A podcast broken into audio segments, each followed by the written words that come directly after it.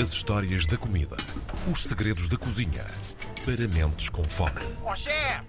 Porque o chefe é que sabe. Com Tiago Emanuel Santos, mais uma vez connosco na- nesta segunda-feira. Olá, Tiago. Bom dia. Oi, gente! Oi! Hoje vamos falar dos nossos grandes irmãos, os senhores do Brasil e a sua gastronomia fantabulástica. Temos andado pelas Américas nos últimos episódios e vamos continuar por lá mesmo. Estou chocada. aliás, aliás, a- a- chocada é um prato mais de Setúbal, nomeadamente frita. Mas ah, com uma saladinha e com um arrozinho de tomate é espetacular. Mas haveremos de lá chegar um dia. Um dia agora vamos falar mesmo de coisas mais estranhas, Seja. tipo acarajés, Acarajé. ah, sei lá, acarajé, tucupi, ah, formigas, por exemplo, tacacá, enfim, coisas que não é tacacá, é tá lá lá, mas a gente come cá, não é? Também dá. Sim. Pronto, é um bocadinho por aí. Muito bem, Bem, quando pensamos em comida brasileira, o que é que nós pensamos imediatamente? Em da feijoada, brasileira, claro. não é? claro. Feijoada. E de onde é que vem a feijoada? Vem de- dos tugas. Vem aqui dos portugueses. A feijoada brasileira é uma variação da nossa feijoada à moda transmontana, é muito similar à forma de fazer feijoada transmontana, mas com a utilização do feijão negro, do feijão preto, que existia disponível e com a biodisponibilidade. Aliás, aos domingos é muito comum comermos a nossa, a nossa feijoada, trans- a feijoada transmontana cá e também comer a feijoada brasileira. É um prato essencialmente conhecido na zona do Rio de Janeiro. Ahm, consiste numa mistura de feijão preto cozido com partes menos nobres do porco, lá está, como a nossa feijoada transmontana, Uhum. o rabo, as orelhas, também linguiças e chouriços e carne seca ou carne de sol, acompanhada de couve e de arroz. Isto faz-vos lembrar alguma coisa, meus queridos. Com certeza, não é? Lembrar, Faz lembrar os nossos, os nossos territórios. Faz lembrar um pouco. feijoadazinha feijoada também. cozida à portuguesa também. Exatamente, portanto, a inspiração dos tugas está ali Uhum. presente num prato pouco criativo, mas extremamente gostoso e começamos com este saudosismo. E depois, falando ainda mais um pouco de influência tuga, ah, podemos falar de uma coisa chamada moqueca. Ah, A moqueca, eu não sei se já ah, provaram moqueca. Uma Eu boa gosto de moqueca de camarão. Ah, aliás, nunca provei. É tão há bom. bem pouco tempo comemos uma moqueca de camarão juntos. Comeste, comeste, João? Ah, comi. Comeste no Lostino. Uh, provaste uma moqueca, Ah. comeste moqueca de camarão no Lostino. Tenho que comer outra vez. Com Comeste, um comeste, olha, eh, sentiste, comeste, comeste, como assim não Com comeste? bastante piripiri, João. Estavas Já- com a boca dormente de comeres Pois bastante foi. malagueta. Já me, lembro, mas, já me lembro o que era então, mas tenho que comer outra vez. Mas comeste, mas comeste. Pá, isto é um, eh, eu gosto particularmente de uma versão da moqueca que é conhecida pela moqueca capixaba, que é um prato da zona do Espírito Santo. Também há, mui- é muito conhecida a moqueca baiana, ahm, que é, a moqueca baiana é, é basicamente a mesma base que nós usamos na nossa caldeirada portuguesa, mas em vez de usarmos azeite, usamos óleo de dendê. O óleo de dendê é o óleo ah, da, da palma, óleo de palma, e que são montadas por camadas e que depois podemos utilizar ahm, peixe ah, ou marisco na, na composição. Na moqueca capixaba utiliza-se peixe até alguns de água doce ah, e outros de mar, como o badejo, o cação ou o dourado, mas aquilo que não se pode preparar, é- não se pode mudar é uma coisa, tem que ser feita numa panela de barro, Uhum. de barro preto, e é daí que vem toda a tradição. E depois é servido com arroz pirão e também com muito, muito, muita malagueta. Portanto, a malagueta, como sabemos, e está nos nossos episódios anteriores, é um antissético natural e era extremamente importante na manutenção da salubridade daquilo que são os ingredientes que nós comemos. Ótimo para acompanhar a nossa moqueca. É um pãozinho de queijo, não é? Hum. Quem é que nunca comeu um pão de queijo mineiro? Ah, um dos maiores símbolos da cozinha mineira ah, de Minas Gerais. Pá, é, é- é absolutamente delicioso, é muito versátil, pode ser recheado com imensas coisas. Ah, e apesar do nome de pão, isto não é bem um pão, mas sim mais um bolinho de Hum, queijo do sim. que um pão. Pode ser, ah, pode ser também conhecido, também é conhecido como quitute. O quitute não leva farinha de trigo, mas sim polvilho, que é uma farinha de mandioca. E pode ser recheado com bacon, com queijo, Hum. com linguiça, com vegetais, enfim, com aquilo que nós quisermos, mas sempre com queijo ah, presente na composição. E porquê é que ele surge? Ele surge porque a farinha era um bem escasso, não existia em abundância, e então ah, o substituto utilizado inicialmente foi o quitute, foi a farinha da mandioca, e portanto temos aí também essa característica muito importante, tem a ver com a poupança e com a sobrevivência, que cria uma identidade cultural e gastronómica muito interessante.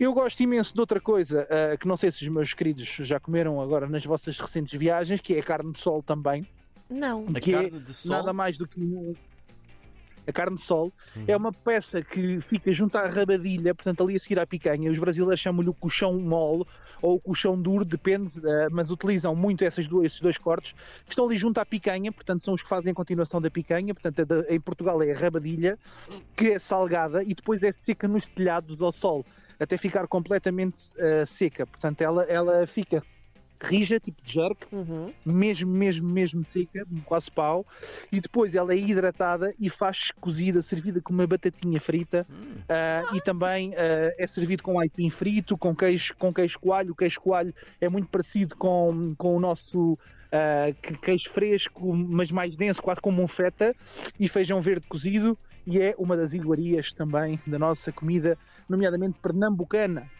que eu gosto imenso. E depois temos o acarajé, que não confundir com o jacaré, também é comestível. Um morde e o outro é mordido. come- Tu comeste acarajé há pouco tempo, João. acarajé há pouco tempo. É verdade. O João comeu acarajé há pouco tempo. Eu Como é ando que para ir comer há algum tempo. João? Diz, Como é que foi a diz. tua experiência? A minha experiência. E sabes como é que é ah, feito o acarajé, João? Não sei muito bem. Ele só chegou à mesa feito e eu Ele devorei-o. comeu. Ora bem, o acarajé é um bolinho de feijão frade, basicamente, que depois é recheado com ah, várias coisas. O mais comum é uma coisa chamada vatapá, que é um estofado ah, feito com, também com camarão seco, com vinagrete ah, e pimentas, malaguetas também com fartura. Mas, portanto, o acarajé pode ser recheado com o que nós quisermos de forma criativa e tem uma característica, é este bolinho feito de feijão frade e tem que ser frito em óleo de dendê, em óleo de palma. Hum. E depois recheamos com aquilo que nós quisermos. É um prato baiano também, muito apimentado. Eu não sei se o teu era ou não, João, ger- geralmente é muito apimentado. Não era, Muito eu fiquei condimentado. triste com isso. Ah, sentiste que não era muito, Não. muito violento. Não, Original, comeste falsificado. pois. O verdadeiro acarajé tem que ser muito condimentado. Ele é muito rico, é mesmo rico. Ah, e depois muitas vezes perguntam se quer, ah, se nós queremos o, o acarajé quente ou frio. Não sei se te perguntaram, João. A, a- a mim, O quente ao quente tem frio, o disseram isso é coisa de turista. Foi uma coisa estranha. Ah, ok, ok.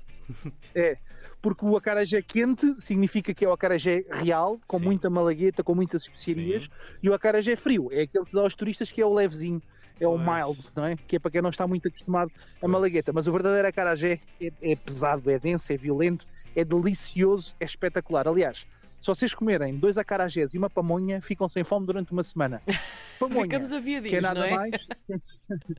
É, ficam aviados para uma semana. Quem não se lembra, as pamonhas há a pamonha doce e salgada, que já falámos também no episódio do México, que é uma variação dos tamales, que é farinha de milho recheada e cozida dentro da folha da própria, mandia, da própria, da própria maçaroca do milho, Sim. que é cozida ao vapor e que também é absolutamente deliciosa. Uh, quase tão deliciosa como uh, tucupi, não é? Uh, eu adoro, uh, na- no Paraná come-se muito pato no tucupi. O que é que é o tucupi? É um líquido amarelo extraído da raiz da mandioca brava, que tem uma curiosidade, é extremamente venenoso. Ah. Ou seja, se comerem tucupi, se comerem tucupi sem ele ser extremamente cozinhado, podem morrer facilmente. Então o tucupi tem que ser cozinhado por horas, ah, de forma a que perca, que perca o seu veneno e ser comestível. E é uma das receitas mais interessantes que existe, é de facto o pato no, no tucupi, ah, que é absolutamente delicioso e é inspirado naquilo que era a receita dos, ah, dos, dos indígenas selvagens que comiam ah, este prato em que cozinhavam o tucupi em fogões de pedra, que era absolutamente delicioso. Depois temos o churrasco à brasileira, temos Ah, a tainha na taquara, que é uma espécie de telha também muito, muito parecida com aquilo que nós fazemos cá ah, na tainha, da fataça na telha, mas a taquara é uma espécie de cana. Aliás, quem não se lembra, né, do Oscar Taquara Cardoso, que era o grande ponta de lança do Benfica, e o nome Taquara quer dizer uma cana alta estreita, porque o Oscar Taquara Cardoso era muito magrinho quando era jovem É verdade. e diziam que ele parecia uma cana. Estão a ver as canas, aquelas que nós vemos Sim. nos canaviais? Sim, Lá está sim. em Portugal também. Portanto, é uma tainha cozinhada na cana, portanto, na, na taquara, que é presa entre dois bambus de taquara.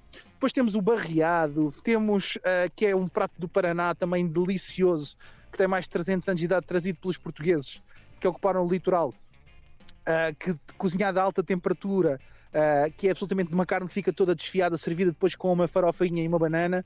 Enfim, temos o arroz com pequi, temos um pintado a urucum, enfim, temos tanta coisa no Brasil que o melhor, mais uma vez, é ir. É uma gastronomia absolutamente divinal, maravilhosa, rica, diversa, que nós, ah, portugueses, conhecemos muito pouco e deveríamos conhecer mais.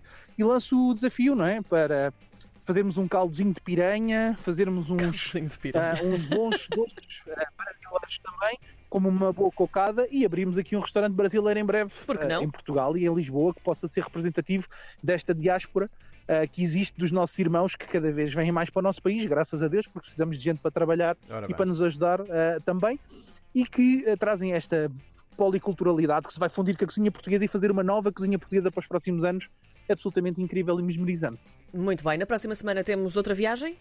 Temos, próxima Viana, temos viagem marcada também na América do Sul, ainda não vou revelar o nosso destino, Muito mas bem. vai ser eh, algures entre a Bolívia e o Chile. Ora bem, Ok. na O Chile não, próxima... desculpa, o Peru, peço desculpa. fica combinado.